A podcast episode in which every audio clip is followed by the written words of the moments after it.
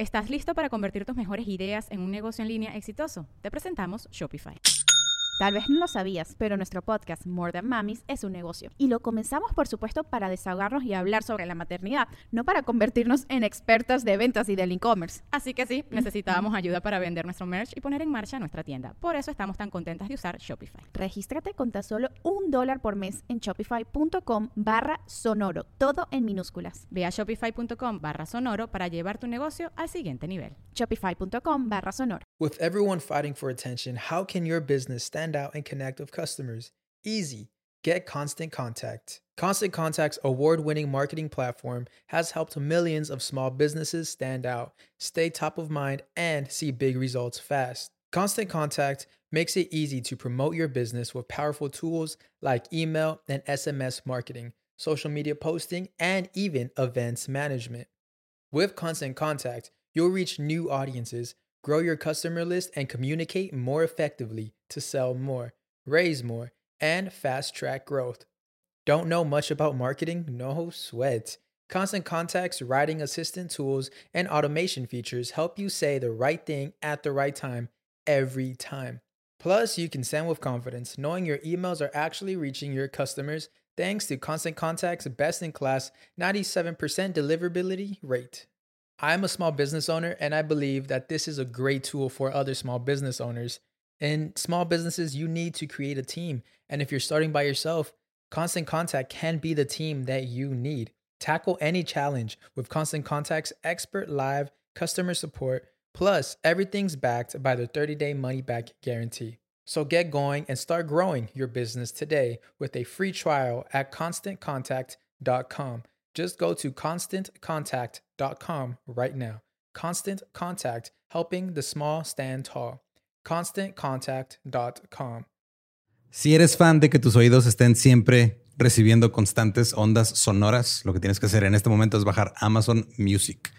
Yes. Hay 75 millones de artistas que puedes buscar en este momento. Sí, en Amazon Music Unlimited o también está el Amazon Music gratis donde puedes escuchar hasta 10 millones de episodios de podcast. 10 millones, lo voy a repetir, 10 millones. O sea, hay millones de cosas que puedes escuchar en Amazon Music. Lo único que tienes que hacer es bajarla. No necesitas este, suscripción y tarjeta de crédito para la versión gratuita. Si quieres el Unlimited con todos los eh, lanzamientos nuevos sin anuncios, tienes la opción. Pero si tú nada más quieres empezar a estar llenando tus oídos de cosas bonitas, ahí está la versión gratuita también.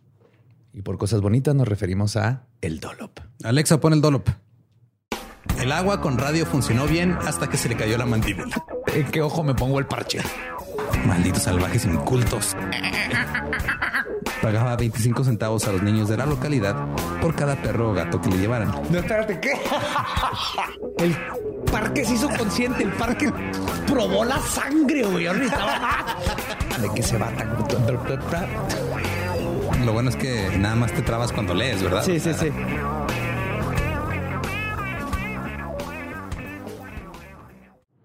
Estás escuchando El Dolop, parte de Sonoro All Things Comedy Network. Este es un podcast bilingüe de historia americana en el que cada semana yo, Eduardo Espinosa, le contaré un suceso histórico estadounidense a mi amigo José Antonio Badía, que no tiene idea de qué va a tocar y tratar el tema. Pum. Lo arreglé. Lo arreglé. Pum. Este tema va a tocar varias cosas. Yes. Como todos los temas, pero ajá, sí. De hecho, va a estar más ligero. Digo, ya hablamos de cosas no tan ligeras. El, Del campamento Jojo Rabbit. Sí. Vamos a dejarlo así. Campamento sí, está ahí. Sí, porque... Para que no nos quiten... Sí, güey, porque Facebook nos tiró la portada, güey. Todos los memes del grupo los mandó. No, sí son... Nos puedes informar, ajá. Así es. 3200 antes de la era moderna. What? Es que tenemos que remontarnos hasta el pasado. Okay. El primer carburador. No, pero un niño egipcio fue enterrado con nueve piezas de piedra colocadas como bolos hacia las que se supone debías rodar una bola. Y es el, mejor funeral jamás inventado en la historia del mundo. O el nacimiento del boliche, tal vez. Wow, nice. Ahora, el boliche moderno se remonta a la antigua Alemania, donde se practicaba como un ritual religioso. En ese ritual tirabas una piedra a unos kegels, que se supone que los kegels eran como unas. una especie de figura que representaba a un pagano. Y al derribar a los paganos, ibas a ser limpiado. Ok, otra vez deshaciéndonos de gente que no piensa como nosotros. Metafóricamente hablando. Poquito, nomás poquito, güey. O sea, son, son figuras y es para que te limpies y te vayas. Sí, sí, una O sea, es para limpiarte a ti, no es para limpiar a toda la raza, güey. Sí. Y no es nada que no hagan los católicos y Ah, con otras religiones. Sí, sí, sí. Eventualmente el Kegel evolucionó en bolos, la piedra se convirtió en una bola de madera y había desde tres pinos hasta 17. Entonces ahí acomodaban, no sé, supongo cuánto te tenías que limpiar o qué tan impuro eras, tirabas más paganos. güey. Ahora los bolos siguieron extendiéndose por toda Europa. En Inglaterra, en 1455, pusieron techos en las calles, o sea, como en, las, en la parte superior, así como las banquetas, como Ajá. y se convirtió ya en un deporte para todo tipo de clima, porque siempre se jugaba al aire libre. Ok. Esto condujo a nuevas superficies como arcilla y madera, que casi siempre lo hacían en césped o en tierra o en lo que hubiera. En el año 1500 se celebró un torneo de bolos en Polonia y el ganador recibió un buey como premio. El animal, Sí, no un, no un vato. no, no, un animal. Sí, bueno. Eh, eso fue el sonido de mi tablet. Una disculpa. En el siglo XVI, Martín Lutero hizo construir un- una pista de bolos para sus hijos. Y el deporte era tan popular en Inglaterra que el rey Enrique VIII lo prohibió para todos, ¿What? excepto para los ricos. Este es un deporte para la aristocracia. ¿Sabes por qué él se lo quitó a ¿Por qué? la clase trabajadora? Porque decía que se distraían demasiado. no Tienen que trabajar, trabajo. tienen Sí. que sembrar mis sembradíos y matar a los otros países para darme terrenos, para sembrar mis sembradíos. Y cuando los bolos se abrieron paso a través del Atlántico hacia América, se consideraba el hombre de el, de, perdón, el juego del hombre común. O sea, era eh, todos Como jugaban bolos, Se llama como el foot ahora. güey. Ahora eh, llegaron los colonos, los británicos jugaban en césped, ahí en, este, llegaban y echaban ahí, pues ponían cosas y les aventaban piedras, güey. Ese es bonito. Es lo básico. güey. es básico. Ajá. Vamos a aventar una piedra a algo y si se cae, gano. Y los holandeses también les gustaba jugar bolos. Se jugaron por primera vez en Estados Unidos en la isla de Manhattan. Ahora, en Europa había juegos de nueve o diez pinos y los acomodaban en forma como de diamante. Los americanos jugaban en su mayoría el de nueve pinos. En 1733 se construyó Bowling Green en la ciudad de Nueva York, que era antes había un mercado de ganado holandés ahí, lo quitaron, hicieron un parque, pusieron césped para que pudieras jugar boliche ahí en el césped. Y es el parque público más antiguo de la ciudad que todavía sobrevive, güey. Todavía existe Bowling Green en Nueva York. No sabía. El primer parque público fue para jugar boliche. Bien. A mediados de la década de 1830, los bolos de nueve pinos eran muy populares y eso, por supuesto, llevó a las apuestas. Yeah, baby. Hay dos cosas que los hombres siempre vamos a hacer. Ajá. Inventar a que aventarle algo para tirarlo o meterlo en un agujero así y luego apostar para ver quién gana más. Y se volvió en un problema grave, güey. O sea, fue tan grave que la legislatura del estado de Connecticut prohibió el juego de nueve pinos, aunque se usen más o menos de nueve pinos. Que para ser específicos. Sí, man, es de no nada más nueve. Tú sabes o sea, que llegó un smartass ahí de no oficial, es que estoy jugando con 10 y la ley dice que es de 9. Sí, pero eso llega después. Ah, Eh, pero la gente no podía dejar de jugar a los bolos, güey. Los alemanes empezaron a llegar al país, llegaron a Chicago, Milwaukee, St. Louis, Cincinnati, Detroit y se la pasaban todo el rato jugando bolos. Se hicieron eh, eh, comunes los eventos donde la gente iba a otros güeyes a ver jugar boliche, pero no existían un- este, unas reglas consistentes para que el juego como que floreciera en todos lados, como que cada quien jugaba bajo sus propias reglas. como uno. Ajá. Y la mayoría de, los, de la gente de las localidades solo jugaban entre ellos. Había diferentes reglas regionales, entonces no se extendía a nivel nacional como otros deportes, ¿no? Como el béisbol o estos otros deportes que tenían su set de reglas y luego ya con eso jugaban todos. En 1875 fue cuando ya se pusieron serios, güey. Los, los delegados de nueve clubes de bolos en Nueva York Introdujeron cerveza a la ecuación. Casi. Primero pusieron la Asociación Nacional de Bolos o la NBA. National Bowling Ajá, Association. no esa NBA, no la de básquet. pero fue primero que Esta la de fue básquet. antes, Simón. Desafortunadamente, el resto del país no estaba de acuerdo con sus ideas y no pusieron, no se pusieron de acuerdo con las reglas, entonces no pasó nada. Pero fue el primer intento de tratar de como juntar todo, hacer algo serio. Y la neta, pues no. Puedo no reírme de escuchar boliche y se buscaba seriedad. seriedad. Claro. En 1840 se construyó la primera bolera cubierta en la ciudad de Nueva York. Sí, ya puerta cerrada, güey, ya no estaba al aire libre. Se llamaba Knickerbockers y fue un gran éxito. Y luego empezaron a, a surgir otras boleras cubiertas por todo el país. Brunswick en 1880 comenzó a fabricar bolas de boliche, los bolos y carriles de madera para instalar en tabernas. Desde 1880. Simón. Ahí sigue todavía. Ubico la marca Sí, perfectamente cuando vas al boliche. Ajá.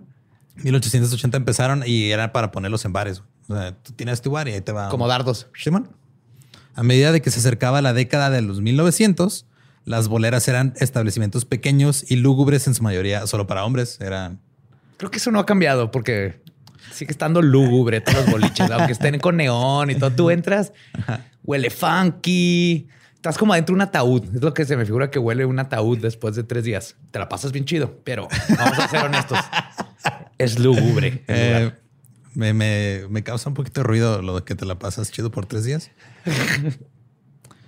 Ahora, este, a menudo no había reglas definidas. O sea, ibas así de repente a un lugar o ibas a otro y pues sí tenían ahí su juego de boliche, pero las bolas pesaban diferente, güey. Los pinos eran distintos, eh, de diferentes tamaños. O sea, cada quien hacía sus, su desmadre. Sí, te eh, tiré nueve. Ah, sí, pues mira, un reversa. Entonces tienes que levantar todos. Ajá, pues un más dos y otro reversa. güey. Pero pues la neta es de que entre más juegos de boliche había, más crimen organizado y juegos de azar había. Entonces se convirtió en algo tan asociado al crimen que los bolos de nueve pinos fueron prohibidos en varios estados. No puede ser. Ahora, estos estados no hicieron lo mismo que Connecticut y no especificaron que no importaba el número de pinos que usaran. güey. Entonces nomás lo subieron a 10. No veas que pues ahora son 10. güey. Sí, güey. Por lo menos en el, en el estadounidense, porque hay Ajá. otros tipos en Europa y en Sudamérica. Pero en el como que en el que se ha profesionalizado, los 10 es nada más para sacar la vuelta a una ley. Es que un, un mafioso italiano va así que, eh, jefe, nos ponemos otro pin. Hmm. Hmm. Hmm. Y funcionó. La neta sí, güey. Eh, los bolos de 10 pinos se hicieron comunes en la mayoría de los estados, desde Nueva York hasta Illinois. Pero aún así siguieron las discusiones sobre las reglas. O sea, no se ponían de acuerdo cuáles eran las reglas. Sin embargo, en ese momento, como que nada más eran los de Nueva York contra todos los demás. O sea, como que ellos querían imponer así de no, así se juega Es boliche. el estilo Nueva York. Llegó primero a Manhattan y aquí se hizo y aquí se, así como lo hacemos, se chinga. Tenemos derecho a antigüedad. Ahí en esa época yo creo, este, los, los pinos pues era basura, güey. Las bolas eran Cabezas, ajá, cabezas de ganado. Simón. Luego llegó Joe Thumb, quien ahora es conocido como el abuelo del boliche moderno. Era dueño de un restaurante y le encantaba jugar boliche. Reunió a Se llama- representantes, sí, perdón. ¿Se llama Joe Thumb antes o se lo pusieron después de que se hizo bolichero? eh, no antes. Sí, casi iba a ser Joe Pulgar, pero no. Love it. Eh, reunió a representantes de diferentes clubes regionales el 9 de septiembre de 1895 en el Beethoven Hall en la ciudad de Nueva York. Y ahí se fundó el ABC, el American Bowling Congress, o el Congreso de Boliche Americano. Y a esto ya pusieron las reglas, eh, estandarizaron los equipos. Finalmente se organizó como que a nivel nacional. Se acordó el puntaje que se podía anotar, la cantidad de bolas que podías lanzar durante un juego. Este, hasta 1904 las bolas estaban hechas de una madera tropical que era muy resistente, pero al mismo tiempo se astillaba y perdía forma. O sea, como que Ajá. Sonaba, ya sonaba marimba cuando lo aventabas. Calipso. que sí, era, era chuza, güey, si hacías que no sonara el calipso. Ok. Luego en 1904 se introdujo una pelota de goma dura llamada Evertrue y esta no se astillaba ni perdía forma, lo que permitió que más personas compraran una bola de boliche que les iba a durar más tiempo. Uh, me encanta imaginarme esta junta porque me imagino así Joe Tom como mafiosote, así de miren cabrones. Van a hacer 10 pins, avientas tres veces, hijos de la chinga, y todos vamos a usar los mismos tipos de zapatitos, güey. Nada que entras tú con tus zapatos, güey. Nos vamos a compartir entre todos, güey. Que se esparce el pinche hongo, me vale madre. Este es un deporte, caballeros. Y si no, vas a dormir con los pescados. Sí, güey, la verdad es que sí pasó así. O sea, no, no, no tengo nada más que agregar. Y vamos a vender nachos. Dos Eh. por uno los martes. En 1915, la compañía Brunswick desarrolló una pelota usando una sustancia que ellos llamaron Mineralize, este, que promovieron diciendo que tenía un compuesto de caucho misterioso y fue otro avance en la tecnología de las bolas de boliche y se expandió más. Empezaron los torneos en 1901 gracias a la ABC. Jimmy Smith fue el primer campeón, pero como la ABC solo era para hombres, las mujeres formaron su propio congreso Muy bien. llamado la Asociación Nacional de Bolos de Mujeres. Entonces era la WABC. A ver, O WNBA, algo así, no sé, no apunté la, la en inglés aquí. Y había ya hombres y mujeres jugando en sus propias ligas, había reglas estandarizadas y el juego se volvió súper popular. Incluso ambas, este, como que asociaciones trabajaron juntas, o sea, la de hombres Ah, con qué las mujeres. Cada quien O juega sea, en cada su quien juega en su lado. liga, pero entre nos ponemos de acuerdo para hacer eventos y estas cosas. En 1913 se fundó la revista Bowlers Journal, que todavía funciona hasta hoy. Te metes a bowlersjournal.com y están las noticias todavía del boliche. Es que sí es, sí es, sí es una pasión. 118 años. Digo, nomás vamos a seguirle diciendo deporte por el resto del Mira, sé que es este debatible, así como el golf y billar. el billar. Ajá. Que antes de que nos manden correos todos enojados o enojadas, sé que es difícil y necesita técnica y todo eso, pero para mí eres tú solo, no hay competencia directa contra alguien más. Puedes estar pisteando mientras lo haces, no es deporte, es pasatiempo que necesitas hábito y necesitas y técnica y, habilidades y todo, obviamente. Ahora, cuando llegó la prohibición y luego la Gran Depresión, los bolos pasaron de jugarse en bares a jugarse en lugares familiares. Esto trajo aún más mujeres a que empezaran a jugar y empezaron a usar zapatos y camisas elegantes con su nombre y todo así para. Ajá, ya los jugadores empezaron a tomar en serio. Ahora las boleras tenían más de un carril y, y ahora estaban encima del suelo, no en el sótano del bar. güey. Ahora ya estaban así a nivel de, de piso. Donde lo podía ver la gente directamente. Aunque eso sí, siempre había una barra cerca de ahí. Claro, no puedes jugar billar y boliche y golf. Tienes que estar pisteando. Ahora hay que este, estar conscientes de que en ese tiempo no había máquinas que volvieran a levantar los pinos y quitar los que se cayeron. güey. Aquí es donde se va a poner todo deprimente y tener niños de la calle, ¿verdad? De allá atrás. y Sí. güey, ahora sí.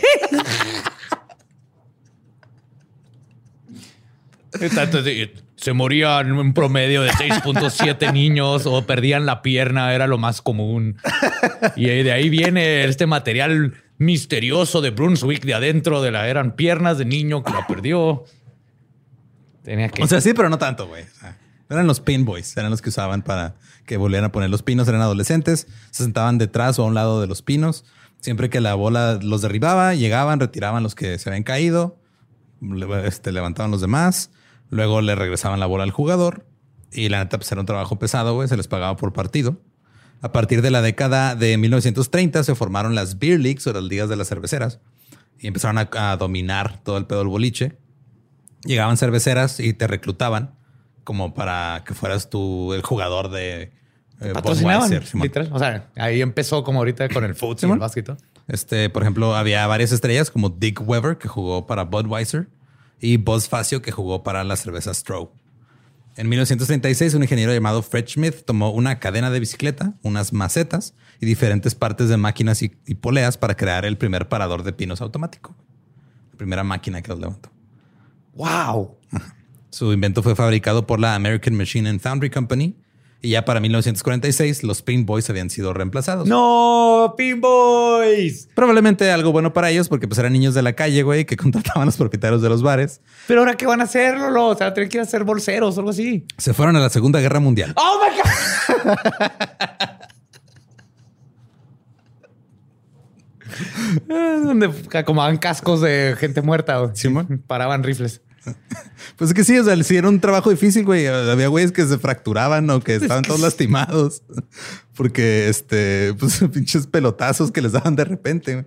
Entonces y, ya y cuando tú sabes, güey, que ya en la peda luego se, se transforma en a ver quién le pega al pinche Claro, pinboy, güey, ajá. Somos, somos hombres, güey. y De ese tipo de pendejadas haces. y ya ellos tenían ahí sus pobres espinillitas ahí, todos, todas este, jodidas, güey, de, de pelotazos. Y pues ya se fue, empezó la Segunda Guerra Mundial. Muchos de los pinboys se unieron al ejército. Eh, varias boleras tuvieron que reducir su horario o cerrar porque ya no había pinboys. Pero con la invención de estas máquinas automáticas para levantar pinos, ya podían seguir operando. Y las estrellas de, la de las ligas de cerveza continuaron creciendo hasta 1948, cuando llegó el momento más grande del boliche hasta ese tiempo. El primer partido televisado llamado Bowling Headliners se transmitió por la cadena ABC. Este ya no, no hay manera de encontrarlo ahorita, no está grabado. O sea, como antes, nomás pasaban los programas y luego reusaban las cintas. Ah, no sabía eso. Hay muchas cosas que se perdieron, güey, de, de la televisión vieja por eso. O sea, hay muchos programas viejos y, ajá, o sea, nada más era, ah, pues ya se usó el- la cinta, güey, es cara, recíclala y grababan encima de las cosas. Oh, sí, perdí también mis primeros mixtapes. Sí, que luego arriba le puse el segundo mixtape para la nueva novia. Pero ya después de que se televisó este evento, güey, ya la gente se metió bien cabrón con el boliche y ya todo el mundo quería jugar. Las máquinas de colocación de pinos se empezaron a vender más rápido de lo que podían fabricarse y se hizo el boom del boliche. güey. Se estaban construyendo una, sí, un- un- un- una bolera en cada ciudad y el deporte, lo voy a seguir siendo deporte, era perfecto para la televisión. güey. Jugadores como Buzz, que era patrocinado por una cerveza, o este Carter pasaron de ser estrellas nada más de, de bares a ser estrellas de televisión, güey. Ya fue otro nivel completo. Para 1958 se formó la Asociación de Bolos Profesionales y el Tour Pro Bowlers se convirtió en el gran evento televisivo. Y ahora millones de personas están viendo desde su casa a güeyes tirando pinos con una bola. No lo entiendo, pero entiendo que la gente, aparte no haber muchas cosas que ver. Pues eran los 40. güey. Sí, porque a mí me gusta ir a jugar boliche. Está entretenido, Agarrar la peda, está entretenido. Ajá. Es una forma de platicar y jijijaja. Pero no entiendo a la gente que lo ve igual que el golf. Nunca he jugado golf, pero sé que va a estar entretenido pegarle una pelota y luego perseguirla por 40 yardas y luego volverla a pegar y así. Pero verlo, como que mm, No sé. Sí Yo no podría. tampoco puedo con eso. Pero ahora con el lado bueno de algo también viene el lado malo, güey. En la década de los 40 en Nueva York surgieron los jugadores de bolos de acción, what? conocidos como action bowlers. Pero action se refería más a como tranza. Como trucos, Simón. como el billar. Los que hacen No así. tanto eso, güey. Más bien eran como los güeyes que, este, que pasa mucho en el billar también, que estás, llegas a un bar y luego llega un güey y te reta. Se hace pendejo y luego, Simón, el- y los te chinga. Simón. En su mayoría eran italianos de la clase trabajadora. Of course, no quería, no quería hacer este un estereotipo, pero no, no me sorprende.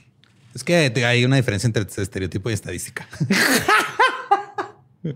Sí. Eh, iban a las boleras, apostaban entre ellos, apostaban con otros jugadores. Los partidos comenzaban ya a medianoche cuando los clientes habituales salían. O sea, ya cuando se iban las familias y se iba la gente de bien, empezaban estos güeyes a jugar y duraban hasta las 7 de la mañana jugando. Eh, a- al principio empezaron apostando entre 200 y 300 dólares por juego, en los 40, güey. Y cuando se ponían ya así cabrón, este, podían ganar hasta 2 mil dólares por juego. güey. Wow. Y eran puros chavitos adolescentes, güey, entre 17 y 20 años. Imagínate. Y era, y la neta les importaba más el pedo por, por las apuestas y el dinero que por, por jugar boliche, güey. Pero todos modos tenían que hacerse buenos jugando boliche. O sea, no podías ganar nomás porque sí, güey. Tenías que ser bueno. Te estás ganando esos dos mil dólares. Simón. Eh, a menudo se les encontraba estafando a jugadores menos experimentados o llegaban y, ay, oiga, señor, le juego un partido y luego los hacían mierda. Es culpa del señor. Ahora, estos güeyes lanzaban las bolas de boliche de 16 libras, así las más pesadas, como si fueran profesionales, pero tampoco seguían las mismas reglas. Había un güey que se llamaba Johnny Vargo, que tenía el Vargo Classic en la ciudad de Nueva York. Él este, modificaba los pinos para que fueran más difíciles de, de tirar con plomo. Les ponía plomo en la base, güey. Ok. Entonces era más difícil tirarlos. A veces les pegaban y las, la bola se hacía a un lado. Güey. era un poquito obvio eso, güey. Así que, ah, a ver, acabo de aventar esto y mi bola se comportó como una caricatura. Algo está mal. Es que, pues, o sea, sí, pero como también ellos sabían que cómo estaba el pedo, o sea, jugaba a su favor, porque luego se llegaban los güeyes nuevos, creían que iban a jugar boliche normal. Entonces este güey se chingaba a los nuevos porque no podían tirar los pinos. Y los viejos, los que estaban ahí apostando, aprovechándose la gente nueva, le daban su parte a Johnny Vargo, güey, de la lana. güey. Ok. Era un pedo. Un circuito ahí. Cabrón, Simón. Y también, y no solo estaban los action bowlers apostando entre sí, también había una gran multitud de jugadores llamados los de atrás o the back. Güeyes nada más estaban apostando en la parte de atrás del, del bar, güey. Que se Sobre- hacen las apuestas así de que Simón. cuánto que se les cae el zapato, Simón. que llora. Y había miles de dólares en juego en un solo partido a veces. Se apostaban y perdían y no tenían dinero para pagar esa apuesta. Ahí estaban los prestamistas también. Yeah. Y los rompe rodillas para con cobrar. bolas de boliche. Te las Ah, rompían. yes.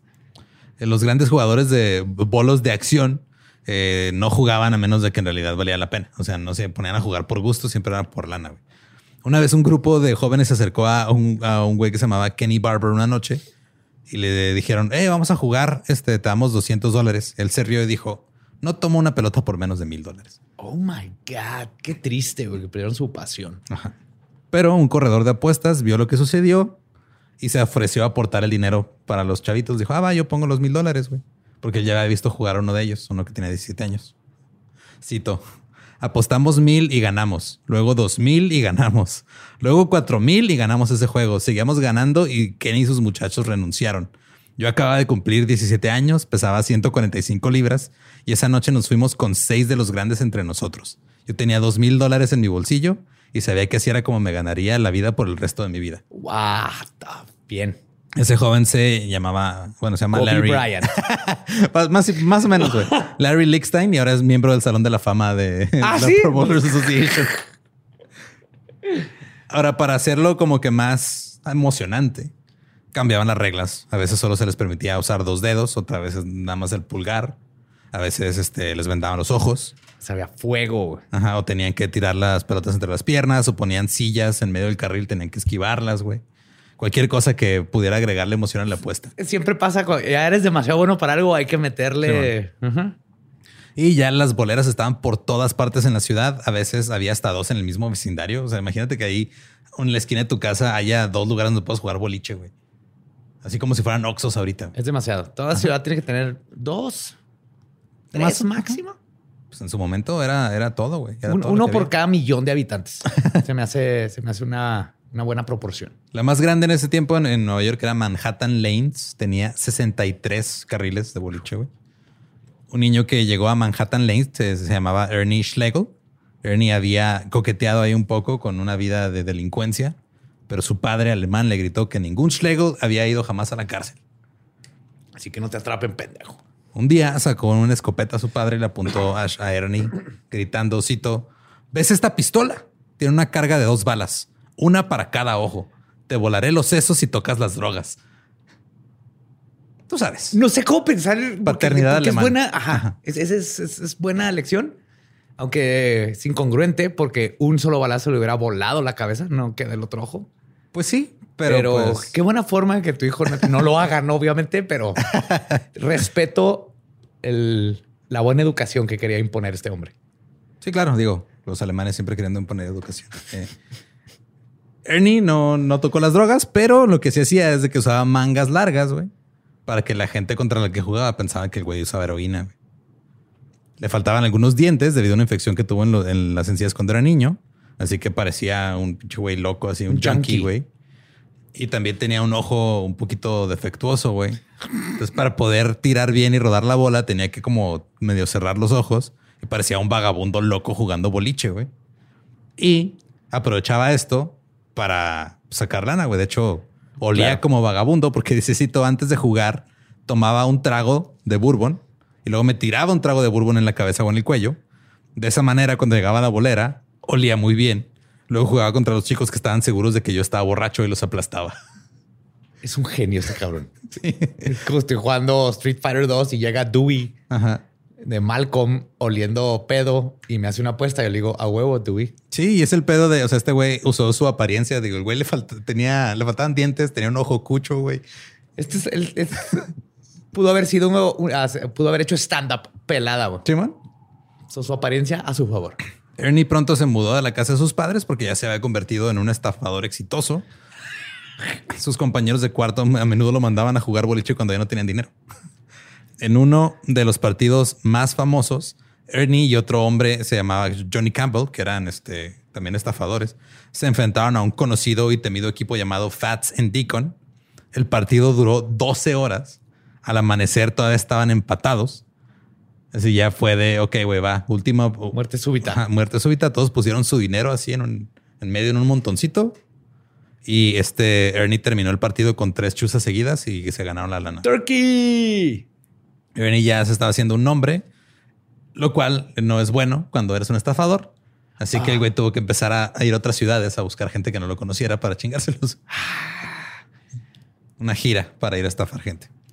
Ahora, Pero, o sea, es que es estafar entre comillas. Pues sí, sí es ajá. bueno. o sea, te estás aprovechando, o sea, te estás creando circunstancias. Ajá. Y no estás forzando a nadie a que te apueste. Ajá, le No. estás creando este, falsas esperanzas de que te va a Pero- ganar. Pero si el otro es mejor que tú, te va a partir la madre. Eso sí. Entonces, todo a favor de este tipo de personas. Eh, salió de su casa y no se metió Sí, con las güey, drogas. eran, eran hustlers. O sea, Ajá. pues eso se dedicaban. Es como, como cuando fueron a Italia y le dieron, ¿qué? ¿Era arroz o qué? A alguien y luego se lo cobraron para que le Al dieran las- papá de Rodallegas, unos gitanos le dieron, bueno, Roma, les dieron, le dieron comida para palomas, Ajá. pero nomás se la pusieron en la mano. Ok. Entonces él pues la tiró al suelo y llegaron las palomas y luego le cobraron por lo que le acaban de poner en la mano. Claro, güey. O sea, Y luego cuando quiso pagar, de repente salieron un chorro de Roma por todos lados. Ujú. Eso eh, era similar, güey. Era, era el ambiente. Ahora, resultó que eh, lo que pasó en los 50 es que fue una burbuja, güey. O sea, no era sostenible ese pedo. Iba a tronar. Ya había demasiados lugares donde podías jugar boliche y los jugadores no era como que fueran leales a, a un establecimiento, nada más iban a uno o a otro donde pudieran sacar lana. Eh, comenzaron a cerrar algunas boleras. La Brunswick Corporation embargó casi 20 mil máquinas automáticas Que no de pagar. Ajá, que no les terminaron de pagar y más de 15 mil carriles entre 1962 y 1966. güey. A nosotros ten- tenemos un amigo que aquí este, su papá tuvo un boliche. ¿Te acuerdas el desmadre cuando tuvieron que Sí. sacar las, la madera y todo, güey? Es que es un chingo de material, maquinaria, todo. O sea, imagínate Toneladas. sacar 15 mil carriles de esos, güey, en, en cuatro años y tener que este, embargarlos. Ahora, había un tipo, güey. No te lleves mis bolas. ¿eh? Ah. Alguien dijo eso en algún punto. Don't take my balls. Ahora, había un güey apodado Fishface.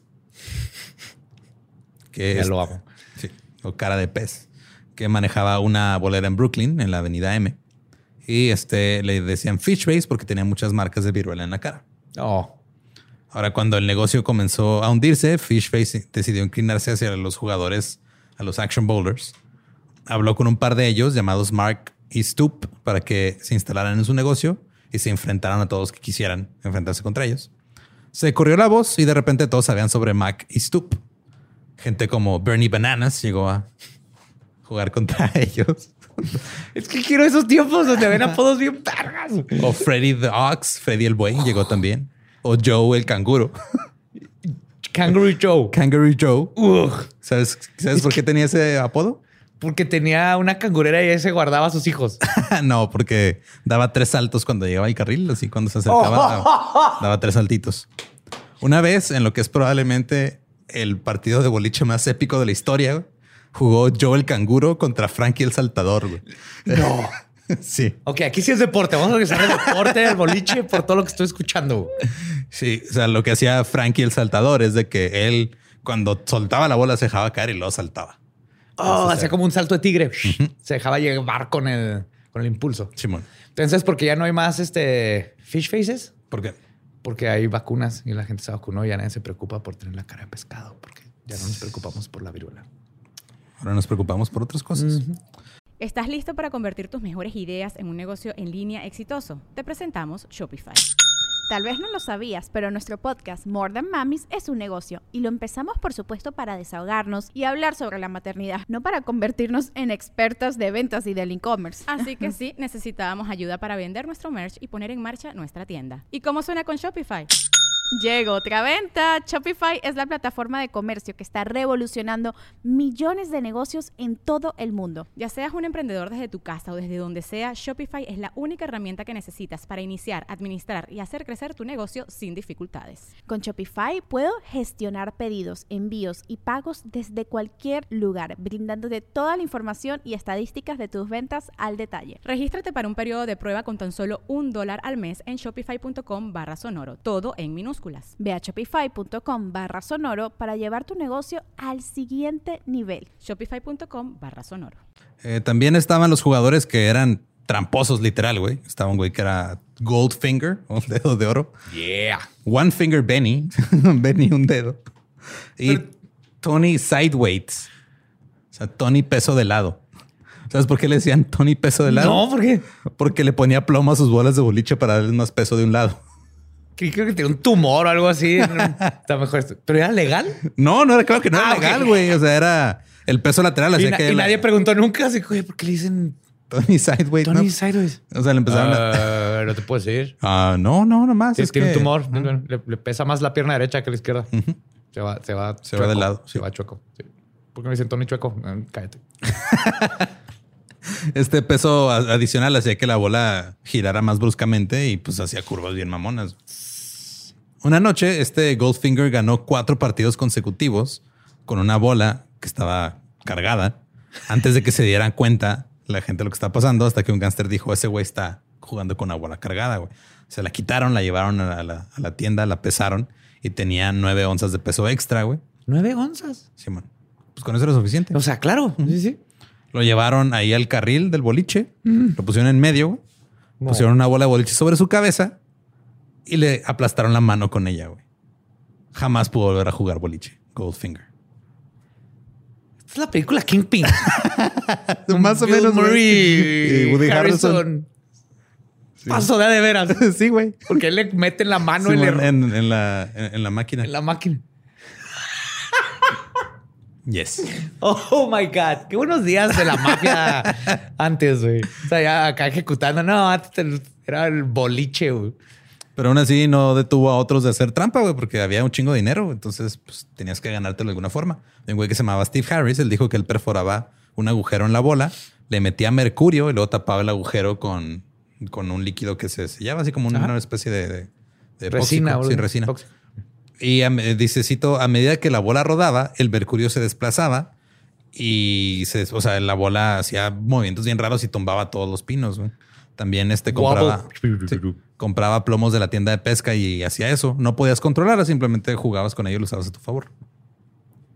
Ahora, durante un, un periodo corto de tiempo, la bolera de Fish Fate se convirtió en el lugar de moda. Llegaron güeyes de toda la ciudad de Nueva York, llegaron de Long Island, de Nueva Jersey, de Chicago, de Filadelfia, de Providence y Boston, güey, así todos los...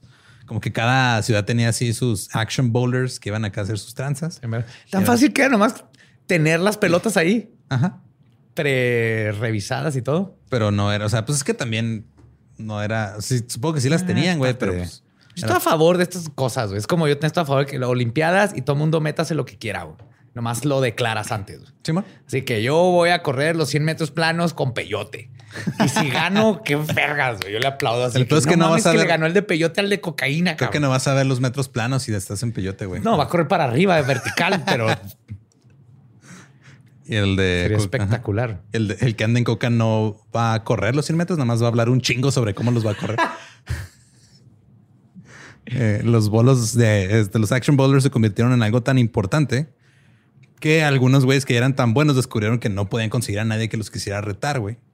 Así que los llevó a convertirse en algo que se conoce como dumpers. Ok. Entonces los dumpers aplicaban otros modos de juego. Por ejemplo, Iggy Russo apostaba contra sí mismo, luego perdía el partido. Ok, ya.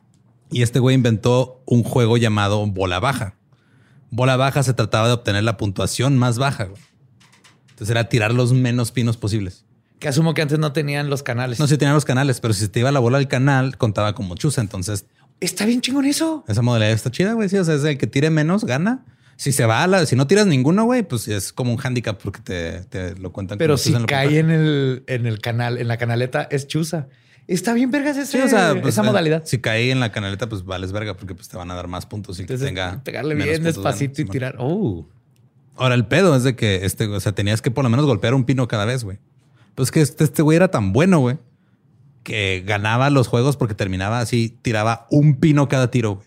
Se terminaba así con este puntajes de 20 nada más. O sea, así de cabrón era, güey. Este Lenny de Kane, el otro güey, o sea, Lenny el bastón. Supongo que tenía un bastón. Ganó mucho dinero cuando comenzó a trabajar como compañero de Iggy. Pasó de ganar 55 dólares a la semana a de repente ganar miles de dólares en un solo partido. Cito. Yo estaba jugando bastante bien y entre la multitud a las 3 de la mañana viene Iggy y pide ser mi compañero. Dije que estaba bien.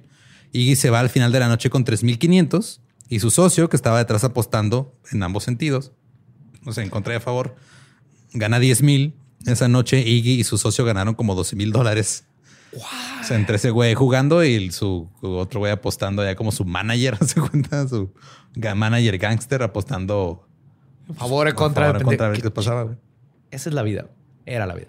Ahora, una noche ahí en el en Fish Faces, Iggy se encontró en un en una batalla contra otro dumper. Ambos intentaban perder. El problema era que ambos tenían gente apostando por ellos. Y en este punto, ya la gente que venía a Fish Faces a ver los juegos ya llevaban armas. En el último este, tiro, Iggy tenía un spare muy sencillo O sea, esto es dos boxeadores que los dos quedaron que se los iban a noquear, Sí, se iban a dejar noquear y de repente se encuentran. Ajá.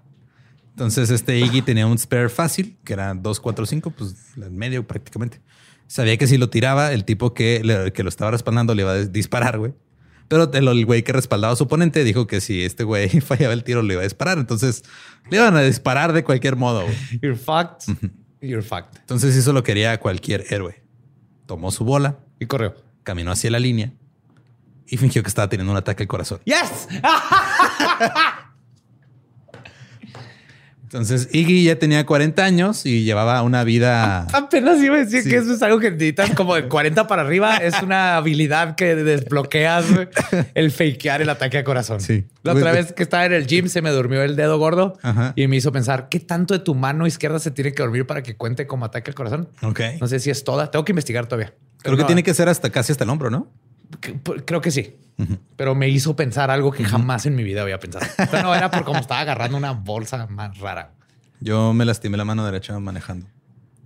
Tú también tienes 40. Eso me preocupa más.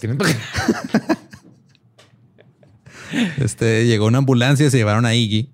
El ataque cardíaco falso funcionó más o menos. No, lo, no le dispararon, Ajá. pero entre los dos gángsters, el que estaba apoyándolo y el que está en su contra, le quemaron el carro. ¡Eh! Pudo haber estado peor. Sí, aún así, ahora ya había encontrado su manera de salir de un aprieto y lo usó varias veces. Ya de repente le daban ataques al corazón ahí. Este, pero él era, él era como el raro porque él era el viejo, güey. Casi todos los que jugaban, te digo, eran chavos entre 17, 21 años. Que no pueden fakear un ataque al corazón. ser viejo es lo mejor del mundo.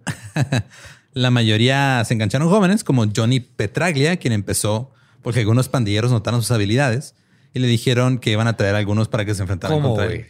¿Cómo? Lo descubrieron. Iban a agarrar a putazos y a- aventó un bote de basura y tiró a tres de los siete pues, gangsters pues, que iban a madrear. Dijeron, güey. tú eres bueno para el boliche. Era un güey que andaba ahí nada más. Este, de repente se metió a jugar, lo vieron jugar y dijeron: Este güey tiene potencial, güey. Se me Están ahí padre los- mi, mi origin los story. scouts. Donde tiró a tres de siete gangsters que le iban a madrear. La neta sí está mejor. Si hace, si se hace una película, vamos a usar tu, Ese va a ser su historia. origin story. Este, le dijeron, no, va, güey, pues te vamos a agarrar, te vamos a dar el 10% de las ganancias. Y él dijo, va, le entro. Pues tenía 14 años, güey, no sabía nada. No estaba ganando nada de dinero. Ahora estar ganando cientos de dólares, pues en chinga le entró. güey. Compró un chingo de Pokémon cards. Cuando lleg- llegaba, o sea, él estaba siempre ahí en una esquina, llegaba un Cadillac, lo recogía, se lo llevaban a jugar. Lo llevaban a un partido para enfrentarse con un güey que a veces tenía el doble de su edad. En su primer partido ganó 200 dólares y al poco tiempo estaba ganando miles de dólares por semana, mientras su papá ganaba 63 dólares a la semana trabajando, honestamente. Uh. Pero el problema de que ya todo el mundo empezaba a saber quién eran estos güeyes, los action bowlers, se volvió ya cada vez más notorio y ya nadie aceptaba sus ofertas para jugar contra ellos. Entonces los mejores comenzaron a buscar de dónde más podían sacar dinero. Y fue cuando se fueron a la Pro Bowlers Association. Se volvieron profesionales. Porque pues ya no había lana acá. Entonces dijeron, ah, ¿cómo le hacemos? Ah, pues Voy a seguir ganando dinero de lo que hago. Ya no es tanto, pero Uno de los primeros que lo hizo fue Johnny Petraglia. Y había buen dinero, güey, pero las cosas no eran como en los pinches boliches acá de medianoche donde tenía mercurio tu pelota y o te, te, podían la disparar. Ajá. Este, en la, eh, fue un paso hacia abajo en la categoría de diversión, pero hacia arriba en la profesionalización. Entonces, uno por uno dejaron el mundo del action bowling para irse al mundo legítimo. Eh, no era lo peor. En un partido en 1961, en un programa que se llamaba Make That Spare en ABC, Don Carter se ganó 19 mil dólares y un auto Ford nuevo. En 1965, toda la gira de la PBA estaba siendo televisada por ABC Sports, patrocinada por Ford y Coca-Cola. Eh, de Deportes Ilustrados, este, había un reportaje que decía, cito, este año la PBA organizará 38 torneos y regalará más de un millón de dólares en premios. Y había ya 65 profesionales en la liga. Es que está en fregón porque en el boliche cualquiera puede, puedes concursar de 17 contra uno de 60. Simón. No importa. Todo el mundo puede aventar una pelota. Sí. Es técnica. Y un reportaje decía, cito, el mínimo que cualquiera de ellos gana es 10 mil dólares al año. Además, 15 de los jugadores de bolos están en la categoría de 35, perdón, 30 mil al año. Y hay cuatro o cinco, incluidos Don Carter, el nombre más famoso de los bolos, y Harry Smith, que ganan más de 75 mil dólares al año. Estamos hablando de los 60, güey. Era muy buen dinero. Cuando te compras una casa. Deja Y no tú eso, estoy güey. exagerando. Harry Smith, que el que ganaba 75 mil, ganó más en un año que el MVP de la, del béisbol y de la NFL juntos, güey. Wow. O sea, estaba ganando más dinero que los beisbolistas. O sea, era más grande el, el boliche que el béisbol y que la NFL en esos tiempos. Don Carter se convirtió en el primer atleta de cualquier deporte en obtener un contrato de patrocinio de un millón de dólares. Sea, el primero en Estados Unidos fue un güey que jugaba boliche. El güey. primer deporte que pagó un millón de dólares fue el boliche. Simón. Son casi 8 millones de dólares de hoy. güey. Un fabricante de, de bolas de boliche le pagó eso a Carter para que pudiera poner, o sea, para que tuviera como su línea de, De, de bolas, de boliche, pues le pusieran este, su firma. Todo el mundo Simón. usa mis bolas. Sí, claro. Sí, o Usa sea, bolas, Carter. eh, este güey le dijo, Carter, déjame poner tu firma en mis bolas, te doy un millón de dólares. Ponle en todas las bolas que quieras. Mis bolas tiran todo. Son las bolas más pesadas. O sea, en ese, en ese tiempo Sólidas, brillantes. Vienen en colores. las puedes pulir si quieres. Carter Balls. Eh, este Joe Namath en ese tiempo tenía un patrocinio por las navajas, este, las, las chic para afeitarse. Ajá. Y le pagaron este, como 10 mil dólares, güey. Por ese pedo. Y este le están pagando un millón de dólares por su firma en unas bolas. Que curiosamente puedes usar las navajas chic para afeitar las bolas. Ajá. Eh, este Carter ganaba, Lústralas, lánzalas. Carter ganaba 100 mil dólares con sus otras actividades que incluían jugar, incluían, tenía un contrato de patrocinio con Miller, con Wonder Brave, con unos cigarros. O sea, el güey era el deportista mejor pagado de Estados Unidos. Qué buenos tiempos daban los cigarros patrocinaban deportes. Y él era este, el- la estrella, güey. Fue elegido jugador del año en seis veces, en- del 53, 54, 57, 58, 60 y 62. En 1965, el premio por ganar el torneo de campeones de la PBA era de 100 mil dólares. Y durante todo el país, este, durante todo el año, perdón, en el país se construyeron como 12 mil pistas autorizadas por la PBA. O sea, otra vez empezó a levantarse. Pero al principio era como que el juego de los borrachos en la bada. Ahora es este pedo es un Y ya con reglas, este, metros de distancia y bla, bla, bla. Y también estaba el factor de que los güeyes que eran action boulders pues eran medio excéntricos y, y hacían su desmadre. Entonces eso también le añadió como que algo de, espectáculo al deporte. Cuando llegó Ernie Schlegel a la liga, se llamó a sí mismo The Bicentennial Kid, el chico del bicentenario. Cuando le preguntaban su ciudad natal, decía Estados Unidos. y siempre en las rondas preliminares se vestía igual que todos, bueno, más con sus pantalones, su camisa. Pero cuando llegaba a la final, que era, si era, esa sí era televisada, llegaba con pantalones blancos y una camisa blanco con adornos rojos, blancos y azules y unas estrellas plateadas. USA. Sí. America. Y la PBA decía, ah, chingón, güey, no hay pedo, o sea, tú haz lo tuyo. Y Ernie, como que venía de jugar así en bares y hacer action bowling, pensaba que la mayoría de los jugadores de la PBA eran aburridos y pues él era bien excéntrico, güey. En 1973, el güey ganó 22 mil dólares en 30 torneos diferentes. Pero resultó otra vez que eran los 60 y eran- fueron la cima del boliche. Este, había groupies, güey, que perseguían a los jugadores profesionales después de los eventos. Es cierto. Sí, güey. Los casinos les daban entradas gratuitas para los espectáculos para intentar llevarlos y que apostaran su lana ahí. Ah, Ok, sí. Los ratings de televisión atraían más audiencia que el béisbol y el golf. Este Carmen Salvino, una jugadora profesional, dijo que en los años 60 y 70 éramos como estrellas de rock. O sea, eran rockstars así, güey. O sea, salías de jugar boliche, tenías groupies, tenía, te llegaban con este, drogas, mujeres, hombres, Increíble, güey. dinero. Con, con hongos en los pies todo este tiempo. estar compartiendo zapatos usados. güey. Ese Lysol no hace ni madre. No, la neta no, güey. Es, es un placebo ese Lysol. Yes. El deporte realmente comenzó a desvanecerse en los 80s. Para 1979, la membresía de las asociaciones de boliche alcanzó su punto máximo con 9 millones de personas registradas.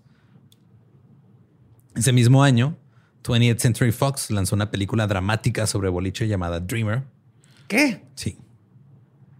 ¿Te acuerdas de este en, en Animal House? Ajá. De Otter. ¿Sí? Ese güey la protagonizó. Tim Matheson protagonizó la película. La música fue hecha por el güey que hizo el soundtrack de Rocky. Escribió una canción que se llamaba Reach for the Top. Y un publicista dijo, cito, nunca antes ha habido un gran estreno sobre boliche. La película ¡No! aparece en la portada de todas las grandes revistas. No, obviamente no. Ahora, ¿quieres saber la trama de esta película? Por favor, sí. Un joven atleta optimista apodado Dreamer aspira a ser un campeón de bolos, mientras trabaja en una bolera en una pequeña ciudad del medio oeste. Dreamer se hace amigo de Harry, un exjugador de bolos profesional que nunca se convirtió en campeón. Reconociendo el potencial de Dreamer, Harry entrena al novato para la competencia. Después de ganar un torneo regional, Dreamer convence a los oficiales para que le dejen entrar al campeonato nacional. Mientras tanto, su novia Karen se siente abandonada y se queja de su devoción por los bolos. Harry fallece antes del partido por el campeonato. Y Dreamer debe superar una lesión en el pulgar. Pero el recién llegado sorprende a los jugadores veteranos y gana el trofeo nacional. Este verano. ¿Cómo chingados te lastimaste el pulgar, Dreamer? No me hables así, anciano. Tengo que tirar esta chuza, aunque sea con la zurda. ¿Cómo se llama la novia? Eh, Karen. ¡Karen! En todos Esto los es- cines. Esto es por ti, Harry. Es este. Se gastaron 2.9 millones de dólares en producción, 3.5 millones en marketing. Ganó menos de un millón de dólares en taquilla. Yes. El conocido crítico de cine Roger Ebert la llamó tonta. ah, extraño a Roger. Los bolos siguieron perdiendo popularidad en la televisión durante los 80s y 90s. El Pro Bowlers Tour fue cancelado por ABC TV en 1997 y fue la primera vez en 36 años que las finales del torneo no se transmitían por televisión. Ahora, o sea, por televisión abierta, porque lo pasaron por cable. Eh, para el año 2000, la PBA estaba en tan mal estado que un empleado de Microsoft y dos de sus compañeros de trabajo la compraron por 5 millones de dólares. Ah, nomás, así que. Oh, güey, me puse bien pedo y mandé pedir una figurita de Iron Man y compré la PBA. Ah, no mames. Sí, güey, ¿Cuándo te llega la figurita? cabrón. Se llamaba Chris Peters, renovó el sitio web porque pues, trabajaba para Microsoft. Configura, configuró transmisiones en vivo para cada evento de, de la PBA, güey. En el dos, o sea, para el 2001, 2002. güey. Esto era bien innovador Oh, este pedo. Y siguió tratando de regresarla a las principales cadenas de televisión. Cito, hubo un tiempo en que NASCAR era solo un grupo de sureños girando a la izquierda. Creemos que la PBA puede ser la próxima NASCAR. 50, Me encanta que no la, no la levanta. No es, sabe que no es más que eso. ajá. 50 millones de estadounidenses juegan al boliche. Un buen número de ellos están mirando ahora, sin promoción y sin grandes esfuerzos de marketing. Pero curiosamente nunca despegó como Peters pensó que lo haría. Lo intentaron, güey. Reorganizaron eh, los eventos, intentaron modernizarlo, le metieron un espectáculo. Trataron de ser así como que más en tu cara, sí, el, el deporte, güey. Extreme. Por ejemplo, ahora eh, después de que se- alguien lanzaba una chuza y ant- antes nomás pues, regresabas a tu posición, ahora llegaban así a gritarle cosas al contrincante, decir, me la pela, así ya. ¿Estás hablando de basketball? Simón, más o menos. Pero eso hicieron, güey. ¿Ah, sí? Este, ¿Sí lo hicieron? Sí, ahora, o sea, los, los, los alentaban a que después de una chuza fueran a hacerse palabras con el oponente, güey. Yeah. Que perdían la diplomacia y quisieran ir desmadre. Eh, pusieron asientos a los lados de los carriles para que hubiera público así viendo cómo iba la bola, así, para que estuvieran volteando de izquierda derecha, derecha que izquierda. puntos era un segundo de... Simón. Es como la gente que va a ver la Fórmula 1, güey. Sí. O NASCAR. Bueno, en NASCAR sí puedes ver casi toda la pista en algunos lugares. Bueno, sí. Este. y luego empe- empezaron a invitar a bandas a que tocaran entre partidos, güey, o antes de. O sea, imagínate abrir para un juego boliche, güey. Eh, llegaron tan lejos que en el 2007 celebraron el campeonato en Miller Park, el estadio de béisbol de los cerveceros. Construyeron los carriles de boliche en el césped del jardín derecho y el campeonato se llevó a cabo frente a 2.000 espectadores en un estadio gigante que le cabían como 10 veces más. El plan de Peters era hacer que los bolos fueran cool. No, no, amigo. Hay que, hay que saber tus límites. Simón. Entonces invitaron a, a Steve Miller, no al de la banda, a otro Steve Miller, Apenas iba a preguntar. Gracias. como presidente y director ejecutivo de la PBA. Steve Miller era un pues era un ex este, profesional del boliche que era ruidoso, fanfarrón y carismático. Su eslogan era o estamos juntos en esto o puedes besarme el trasero. ¡Yeah! Llegó y les dijo a los jugadores que arreglaran su desmadre. Cito, ¿cómo puedes decir que eres un atleta profesional y verte tan mal como lo haces? Ustedes que son gordos tienen que empezar a usar camisas negras. si crees que vas a usar una camisa blanca y verte como una mierda en la televisión en mi evento, puedes besarme el trasero. ¡Wow! Yes. Su mejor jugador era Pete Weber, que era hijo de Dick el Weber, que fue una Ok. leyenda antes que él. Ah. Tenía 39 años cuando este Chris Peters y sus amigos compraron la PBA. Había pasado los 80s y los 90s metiéndose en pedos con la PBA porque el güey era un borracho y le encantaba la coca, güey. Pero ahora Peters le dijo, ¿sabes qué? Tú vas a ser nuestro bad boy. Uh, vamos a técnica lucha libre. Simón, vamos a ponerte O tú. boy band. Sí, vamos a hacer. Todo, va a ser un desmadre, güey. O sea, juegas chido, eres excéntrico, déjate ir. Por ejemplo, una vez perdió un juego perfecto en el 2001 por un solo pino y se tiró al piso en posición fetal y empezó a chillar como cerdo. Porque esto, iba a vender boletos, güey. Este, o sea, esto lo estaban transmitiendo en Sports Center, en ESPN, güey. Wow. O sea, ok. eso logró esa jugada, jugó más- eso, güey. Simón, o sea, jugó. O sea, esa jugada logró que salieran las noticias en Sports Center el boliche, güey. Ese mismo año patentó su movimiento característico después de hacer algo que era un violento gesto de las manos parecido a un golpe de karate dirigido hacia entrepierna. Está haciendo así como karate chop, así. ¡Ya! Ok. El crotch shot. No, crotch chop le decía. Entonces era así, se apuntaban entre piernas y de mera pelas cada vez que hacía algo. Ya es, como esta. Simón. Chris Peters le encantó este pedo. Le dijo al LA Times, cito, el programa ya no se tanta, ya no se trata tanto de bolos como de combate. Es el vencedor contra el vencido. También reveló que su objetivo a largo plazo era levantar la popularidad de la PBA y venderla por 70 millones de dólares. Porque Buena estaba- cantidad. Estaba loco este güey, no pasó, pero... Y la neta no se estaba volviendo más popular el boliche, güey. O sea, la membre- las membresías en, en- en las asociaciones del Congreso de Bowling continuaron disminuyendo. Disminuyeron un 36% entre el 2000 y el 2010. O sea, un tercio de los que estaban ahí dijeron, nah, ya, Esto no está chido.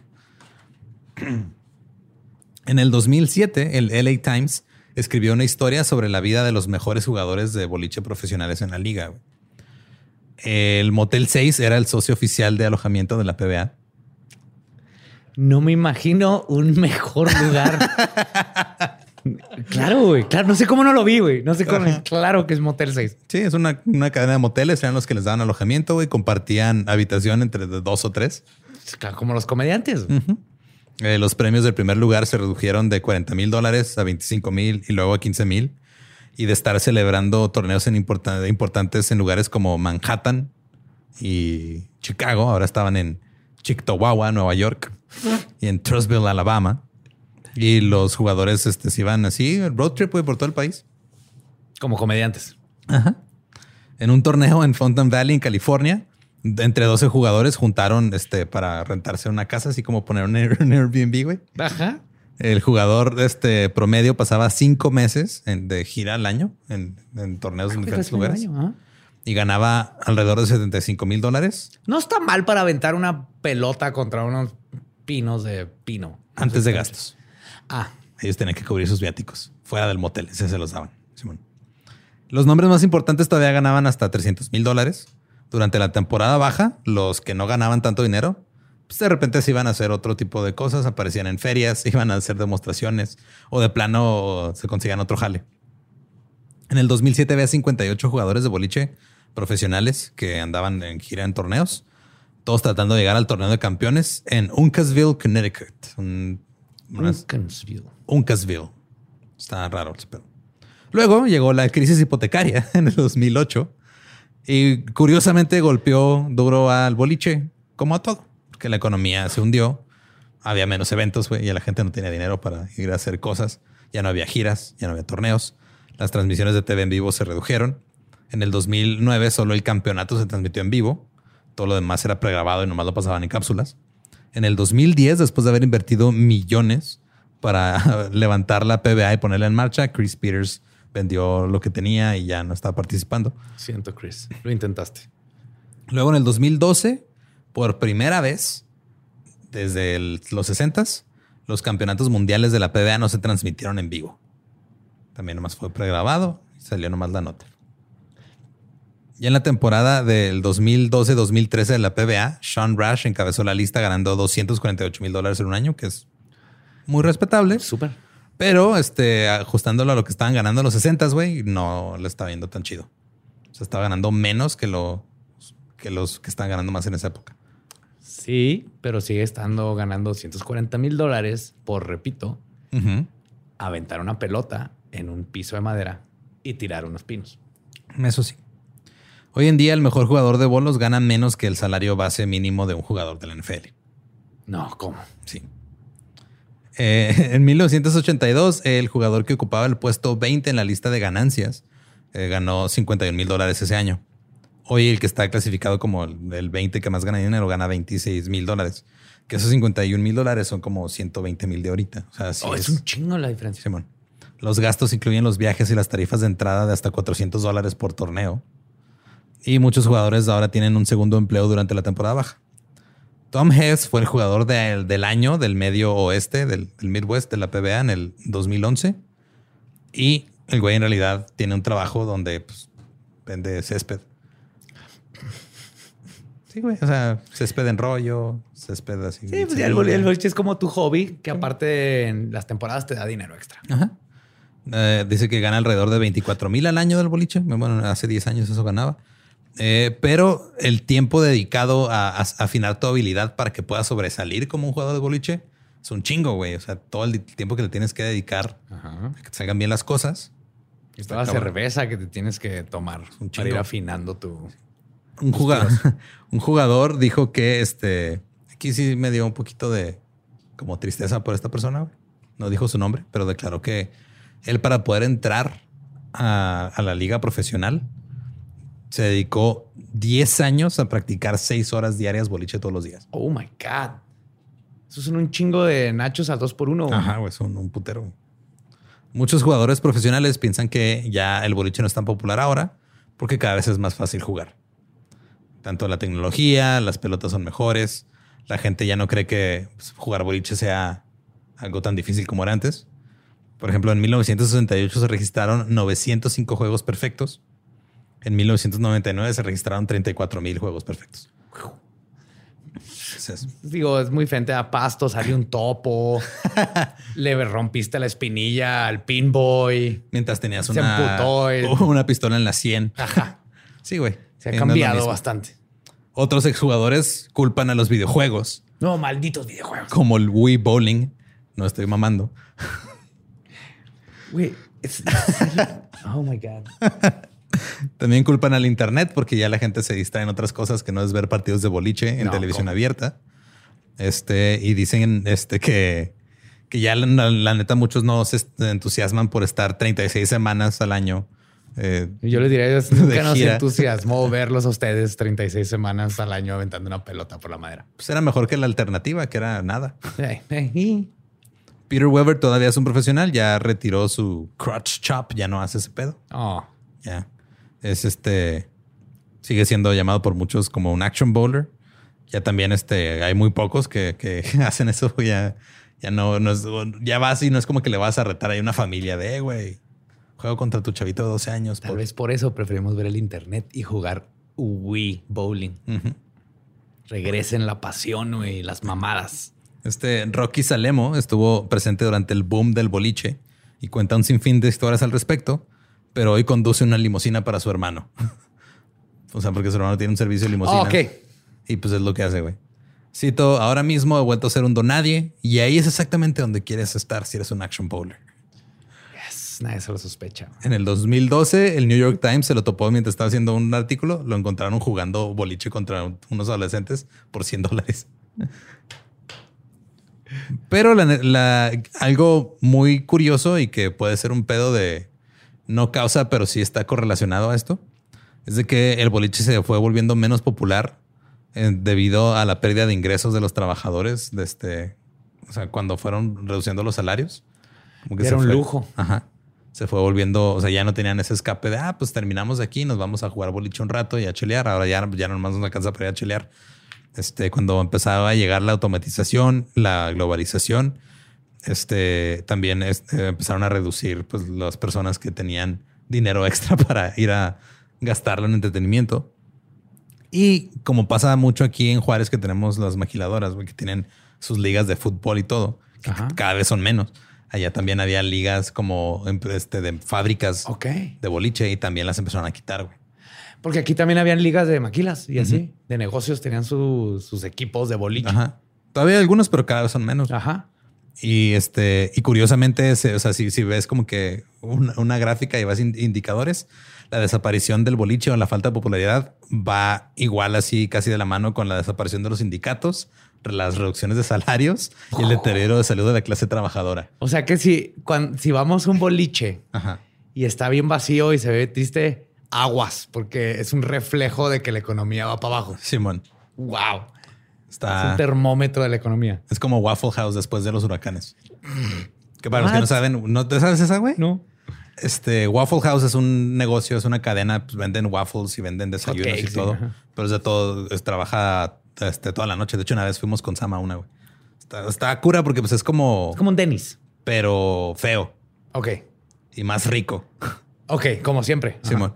Entonces, este, el departamento de, este, del ambiente de Estados Unidos, el, el no me acuerdo cuál es. El punto es de que ellos este, miden cómo se va recuperando una zona de un desastre natural como un huracán o algo así, dependiendo de qué tan rápido empiezan a abrir otra vez los Waffle Houses. ¿En serio? Es neta, güey. Wow. La gente empieza, en cuanto todo se recupera, te vas por tus waffles. Sí, o sea, o, empiezan a abrir otra vez y mandan a, la gente a trabajar al Waffle House. Así, güey, ya puedes venir a trabajar. La gente necesita waffles. No sabía eso, está impresionante. Igual con el boliche. Simón. y este parece ser que ahí hay un pequeño repunte. En el 2018, la cadena Fox firmó un contrato para transmitir el Pro Bowlers Tour hasta la final de temporada del 2022. Y aunque prácticamente todo iba a ser transmitido por cable a través de Fox Sports 1, el contrato estipula que por lo menos los eventos principales, que son cuatro, con los cuatro finales, tienen que salir en televisión abierta. Tal vez la gente diga, ¿qué es ese deporte antiguo? Que es televisión abierta. Sí. Pero pues es la historia, es el boliche en América hasta ahora. Pueden ir a ver Kingpin si quieren. yo voy a ir a ver Kingpin. la, vi en el cine cuando salió. Y obviamente casi no me acuerdo, la volví a ver después. Fue hace mucho tiempo. Es tiempo. Porque, Esta es una señal. Porque Dreamer nadie la quiere ver. No, no, gracias. y este, si quieren escuchar el episodio original en inglés, es el episodio 187, The History of Bowling in America. Eh, recuerden que nos pueden seguir en todos lados como arroba el Dolop. Yo soy arroba ningún Eduardo. Ahí me encuentra como el Diablo. Y si no conoces tu historia, te van a quebrar la mano con una bola de boliche. Yes. ¿Estás listo para convertir tus mejores ideas en un negocio en línea exitoso? Te presentamos Shopify. Tal vez no lo sabías, pero nuestro podcast More Than Mamis es un negocio y lo empezamos por supuesto para desahogarnos y hablar sobre la maternidad, no para convertirnos en expertas de ventas y del e-commerce. Así que sí, necesitábamos ayuda para vender nuestro merch y poner en marcha nuestra tienda. ¿Y cómo suena con Shopify? Llegó otra venta. Shopify es la plataforma de comercio que está revolucionando millones de negocios en todo el mundo. Ya seas un emprendedor desde tu casa o desde donde sea, Shopify es la única herramienta que necesitas para iniciar, administrar y hacer crecer tu negocio sin dificultades. Con Shopify puedo gestionar pedidos, envíos y pagos desde cualquier lugar, brindándote toda la información y estadísticas de tus ventas al detalle. Regístrate para un periodo de prueba con tan solo un dólar al mes en shopify.com barra sonoro, todo en minúsculas Ve a shopify.com barra sonoro para llevar tu negocio al siguiente nivel. Shopify.com barra sonoro. With lucky landslots, you can get lucky just about anywhere. Dearly beloved, we are gathered here today to. Has anyone seen the bride and groom? Sorry, sorry, we're here. We were getting lucky in the limo and we lost track of time. No, Lucky Land Casino, with cash prizes that add up quicker than a guest registry. In that case, I pronounce you lucky. Play for free at LuckyLandSlots.com. Daily bonuses are waiting. No purchase necessary. Void where prohibited by law. 18 plus. Terms and conditions apply. See website for details.